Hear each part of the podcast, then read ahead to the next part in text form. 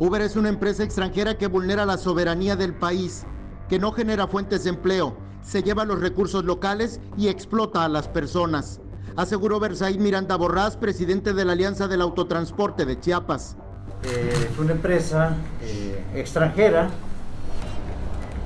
que con una simple aplicación,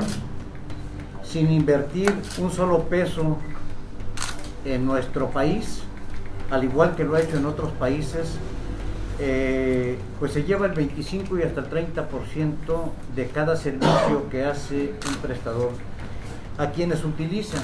El denominado líder transportista, señalado por contar con varias concesiones del transporte público, comparó la llegada de Uber a la ciudad de Tuxtla Gutiérrez con la conquista de México por el imperio español y desacreditó a la compañía.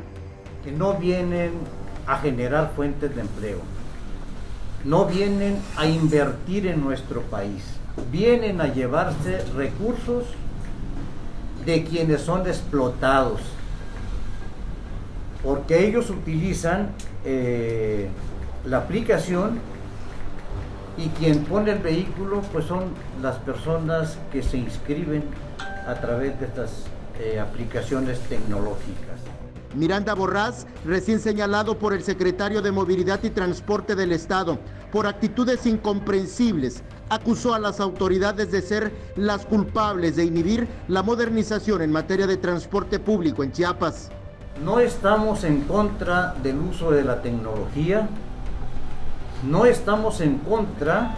de la modernización del transporte, por supuesto estamos en favor. Nos ha costado mucho a nosotros hacer entender a nuestras y a nuestros compañeros que tenemos que hacer un gran esfuerzo por mejorar la calidad del servicio. Con imágenes de Christopher Canter, Eric Ordóñez, Alerta Chiapas.